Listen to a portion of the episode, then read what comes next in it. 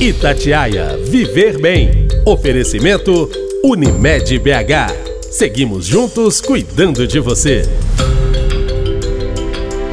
Atire a primeira pedra para quem não sentiu qualquer dorzinha aí na coluna, né? Nesse segundo tempo de pandemia. Segundo tempo porque estamos aí vivendo mais um ano de isolamento social que já deixa marcas em nossa vida, demandada por muito controle emocional, que tanto falamos, né, no último episódio, quando tratamos aqui dos cuidados para nossa saúde mental e que podem ter relação direta com as dores pelo corpo. Você sabia disto? Afinal, nosso corpo é termômetro da boa saúde. Pois é, gente, desta vez quem vai falar com a gente aqui no podcast Viver Bem, da Itatiaia em parceria com a Unimed BH, sobre os problemas posturais nesta pandemia e, claro, sobre as melhores formas da gente se livrar deles, desses problemas de postura, é o ortopedista Leonardo Silúzio, coordenador da equipe de ortopedia do Hospital Felício Roxo, médico cooperado da Unimed BH. Doutor, é um prazer enorme receber o senhor aqui no nosso podcast, agora semanal. Seja muito bem-vindo. Muito obrigado, Camila. É uma satisfação poder participar e contribuir para orientar melhor a, população da nossa cidade. Então, doutor, lendo mais sobre o assunto, né, que vamos tratar aqui hoje, eu me assustei quando vi um dado solto da OMS, da Organização Mundial da Saúde, mostrando que 80% da população um dia vai ter dor nas costas. E com o avanço da pandemia, só se fala nisso quando a gente se depara né, com pesquisas, a exemplo de um levantamento recente da Fiocruz, que apontou 50% das pessoas que tinham dor crônica na coluna pioraram esta dor durante o isolamento social, especialmente com o trabalho de home office. E quem nunca teve, doutor, também passou a ter esse tipo de incômodo nas costas. Conta pra gente, doutor Leonardo, a dor nas costas está mesmo liderando o ranking dos problemas posturais na pandemia? A dor no corpo, de maneira geral, sempre foi muito prevalente nos pronto atendimentos não especializados em trauma. Se você for em qualquer hospital de Belo Horizonte que não seja especializado em trauma e ficar lá na porta e ficar perguntando para as pessoas que entram qual é a queixa, a maioria vai dizer que é dor no corpo. Ou é dor no braço, no cotovelo, nas costas. E essa afirmativa que você fez da Organização Mundial de Saúde, ela realmente é verdadeira. E desses 80% que vão ter alguma vez na vida o episódio de dor nas costas, metade mais ou menos vai se tornar uma dor crônica. A dor crônica não quer dizer que ele vai sentir dor o resto da vida, mas esses episódios vão se repetir ao longo da vida e vão eventualmente necessitar o apoio de um de medicamento ou de alguma técnica de reabilitação para isso aí. Ou que seja até aquela compressa de gelo que a pessoa Sim. faz toda vez que ela vem e volta, né? A Sim. dorzinha. Ou, ou gelo ou calor, dependendo do perfil de cada paciente, mas é mais ou menos por aí mesmo. Agora, problemas como ansiedade, depressão, estresse, né? Tão presentes aí nesta pandemia, podem aumentar a dor nas costas? A pessoa que tem dor crônica, uma fatia dessa população ela já tem um perfil que favorece a amplificação do sintoma. Porque uma coisa é a dor. A dor é um sintoma que ele é percebido, ele não é medido. Medido objetivamente, que eu quero dizer. Não é como a pressão arterial que eu coloco um aparelho no seu braço, meço e eu te digo que tô, você está com pressão alta porque ela passou de não é mais 12 por 8, virou 17 por 10, por exemplo. A dor é, um, é uma coisa que a pessoa te conta, então você tem que acreditar. Então, na realidade, eu comparo essa questão da percepção da dor a um grilo. Se eu colocar um grilinho aqui na sala, para você ele pode não fazer diferença nenhuma, mas para mim ele pode estar tá muito grande. Então, a pessoa que tem uma percepção diferente da dor é um grilinho que você deu um megafone para ele. Ele fica gritando para você o tempo todo e o seu vizinho não percebe nada porque ele não tem a sensibilidade para isso. Então, a questão da dor crônica, para essa pessoa que tem essa percepção maior, ela também muitas vezes tem um perfil de maior ansiedade, um perfil depressivo. Algumas pessoas associam com síndrome do pânico. Então, quando entram esses momentos de grande estresse, chega uma hora que os mecanismos de compensação e de defesa da pessoa não aguentam e ela começa a transferir isso para o corpo. O que estava ruim piora. O que estava com ruim piora. E isso você vê em várias áreas da medicina. Pessoas que têm enxaqueca desencadeada por estresse, outros vão ter diarreia, é, gastrite e por aí vai. Na ortopedia, o foco é a dor no corpo. Agora, como evitar ou aliviar a tensão e o sedentarismo que dispararam em tempos de isolamento social? Olha, a tensão, eu acho que a gente tem que entender o seguinte, que essa situação que nós estamos vivendo ela vai ter um ponto final. É óbvio que isso aí não tem um prazo específico, porque depende, é, vamos dizer assim, é uma novidade que apareceu e nós temos que nos adaptar a ela dentro do possível. Então é a gente entender que isso vai ter um fim, mas que depende de uma colaboração social muito grande. Então, esse é um ponto. O outro é você buscar maneiras de você domar a sua ansiedade. E existem várias situações. Procurar escutar músicas que. criar um ambiente tranquilo, por exemplo, dentro da sua casa ou em algum cômodo da casa onde você pode entrar lá para poder fazer um relaxamento. Nessa pandemia, a gente vê, por exemplo, podcasts ou às vezes postagens de Instagram que ensinam a fazer meditação. Nos próprios streamings de televisão, eu tava, minha esposa colocou outro dia um lá que um, um sujeito que tinha feito meditação lá no Tibete se propôs a fazer 12 episódios, se não me engano, coordenando uma meditação. Ele, se você liga, ele vai te dando as orientações, coloca a musiquinha tranquila e você senta num ambiente tranquilo e relaxa. Então, isso aí é uma boa coisa. Com relação à atividade física, você tem que procurar se mover. Se você tem condição de ir até a rua e o local onde você vai fazer a caminhada é relativamente de baixo movimento, sem aglomeração, se você não tem nenhuma comorbidade que vá favorecer um desfecho ruim pra, se você por acaso for infectado, você pode fazer uma caminhada, por exemplo. Ah, eu não quero sair. Inúmeras entidades estão fazendo o mesmo sistema, atividade física à distância. Clubes estão fazendo isso, operadoras de saúde também. A própria Unimed tem feito esse recurso, ela ensina você a fazer alguns exercícios que são básicos, mas que, diante dessa situação de extrema restrição, ajudam. Então, essas são boas coisas. O né? home office, com essa troca de ambiente, né, muitas vezes sem a pessoa ter um cantinho da casa para virar escritório. Então, ela vai para a sala enquanto as crianças, por exemplo, dormem. Aí as crianças acordam e ela vai trabalhar literalmente na cama. Enfim, a falta de adaptação adequada em casa pode ser uma das grandes responsáveis por tantos problemas posturais, porque muita gente acaba ficando sem lugar na própria casa, né? Na hora de trabalhar no home office. Essa questão é, é muito interessante ser abordada, porque quando você vai para a empresa, por obrigação legal, a empresa tem que te proporcionar um ambiente que tenha uma ergonomia adequada para você realizar aquele trabalho. Ou seja, os móveis, o seu equipamento, ele tem que ter uma determinada proporção para você trabalhar com a menor sobrecarga possível. Quando você vai para casa, você geralmente começa a adaptar situações que não eram preparadas para isso. É uma cadeira inadequada, uma mesa mais alta do que deveria. Hoje, é, o grande consumo de material de informática hoje já não é mais o desktop, que é aquele computador que tinha aquela torre enorme com monitor separado. A maioria das pessoas hoje opta pelo laptop, notebook no caso, ou o tablet, para quem tem menos demanda. Mas a demanda de trabalho vai ser respondida pelo notebook mesmo, porque o tablet é mais complicado de você lidar. Então, o que acontece? Quando você tem o notebook, a tela já está atrelada no teclado. Você não tem como desmembrar aquilo ali para poder adequar a sua altura com a visão adequada. Se você abre um pouco mais o notebook, para você olhar a tela de frente, você tem que flexionar mais o pescoço. Aí curva Justamente. Isso aí durante 10 minutos não vai te atrapalhar, mas você fazendo isso aí 8 horas por dia, 5 dias por semana, durante meses, isso vai te trazer alguma consequência. Numa pandemia que já virou o Justamente.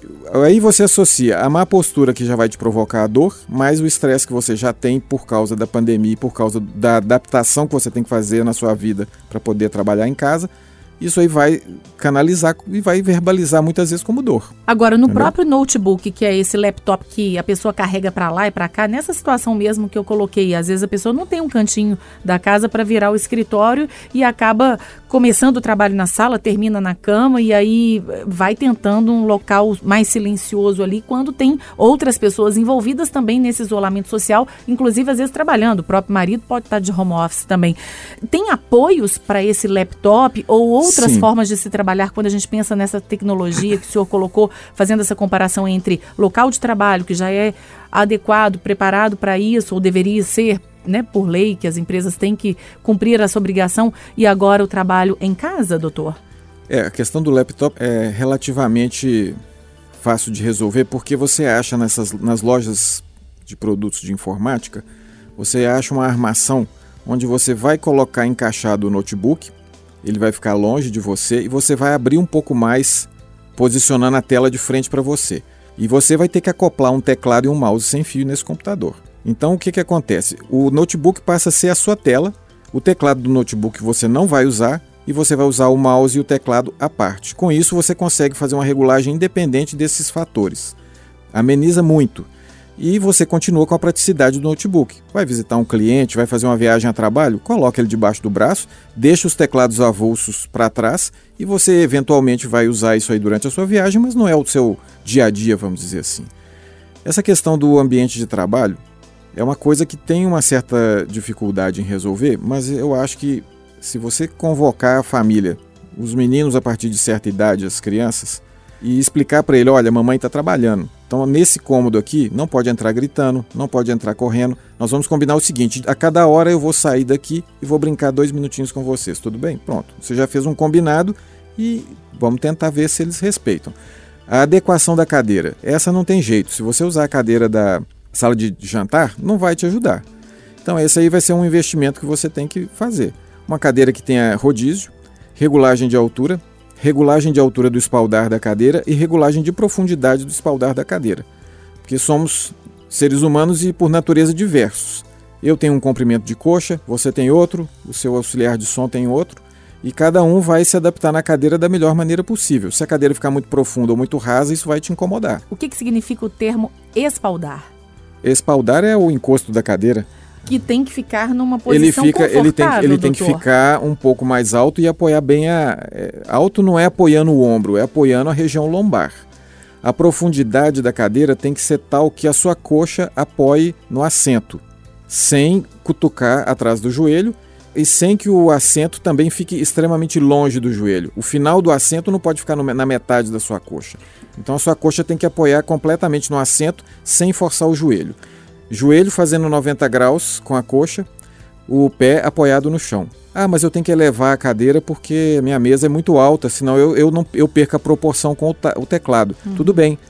Coloca um, um caixotinho ou um apoio de pé que também se vende no comércio, se você não quiser improvisar com um caixote, e apoie os dois pés no chão.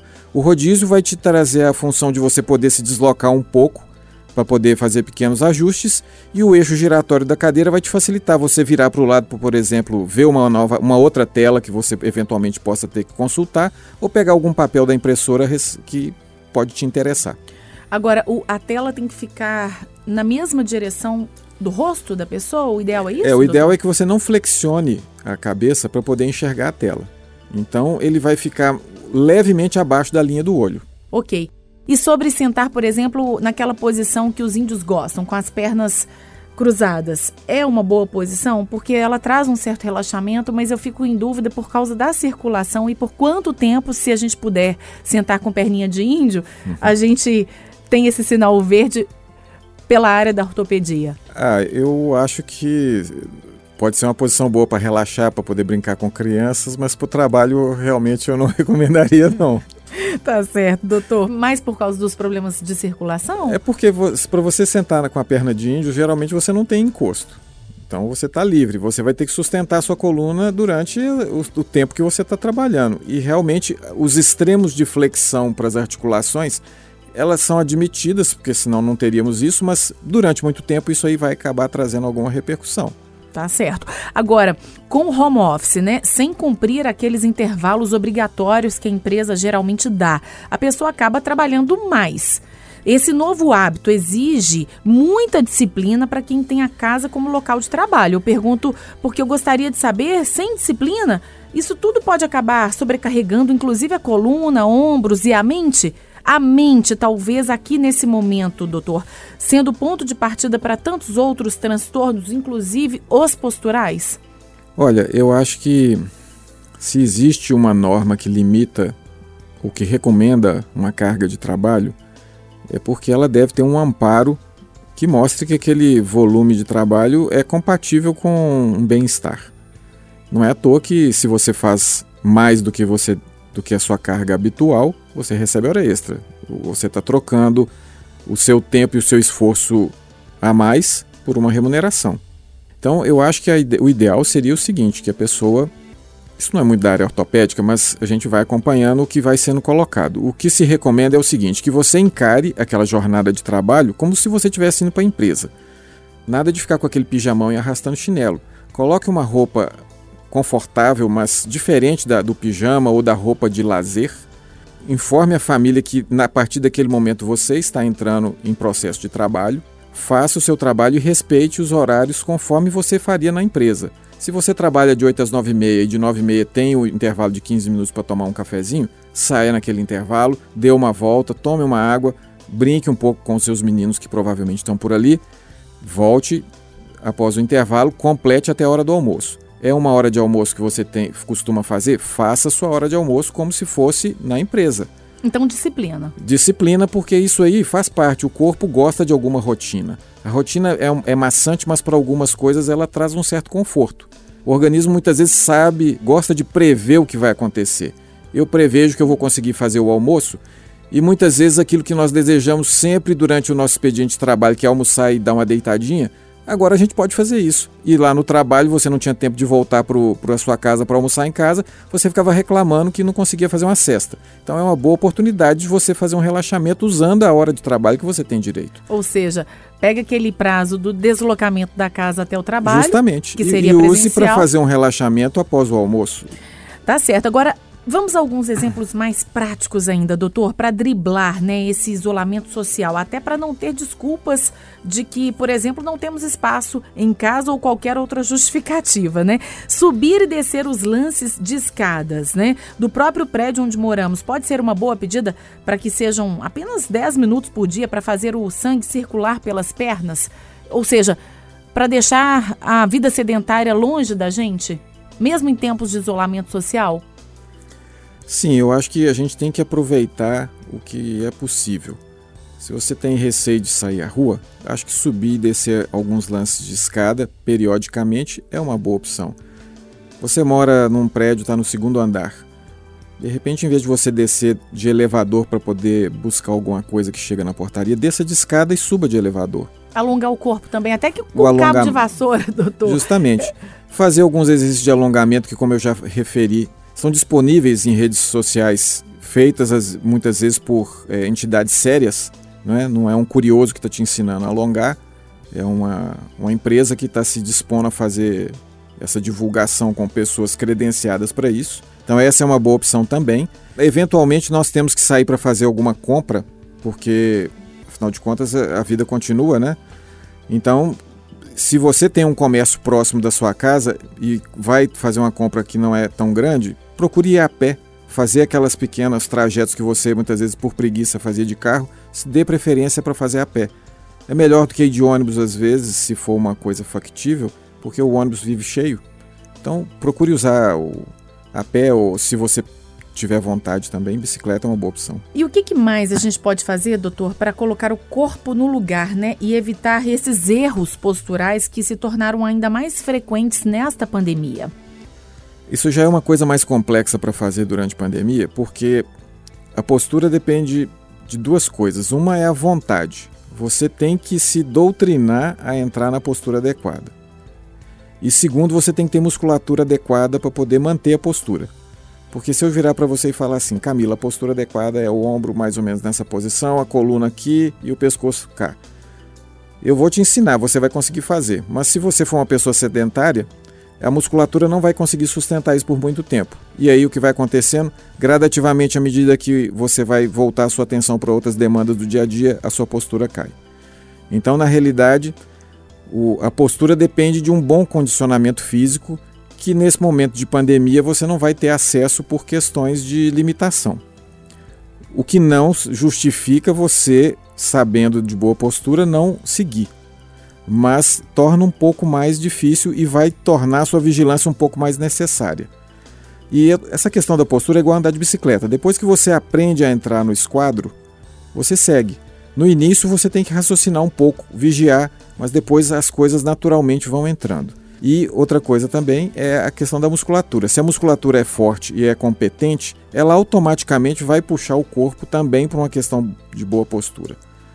É claro que os deslizes né, de chegar em casa e deitar de qualquer jeito no sofá para assistir uma televisão é, são pequenos pecados que todos cometemos, mas não deve ser a rotina.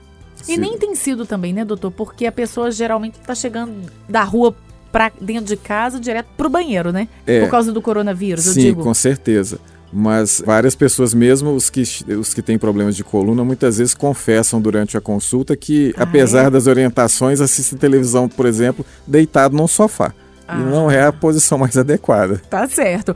Olha, o senhor é ortopedista, trata de traumas. Mas qual que é o conselho agora no final da nossa conversa que o senhor poderia deixar para quem quer ter uma boa saúde na coluna ou quer se livrar desse peso sobre nossos ombros diante de tanta tensão desta nossa nova realidade, doutor?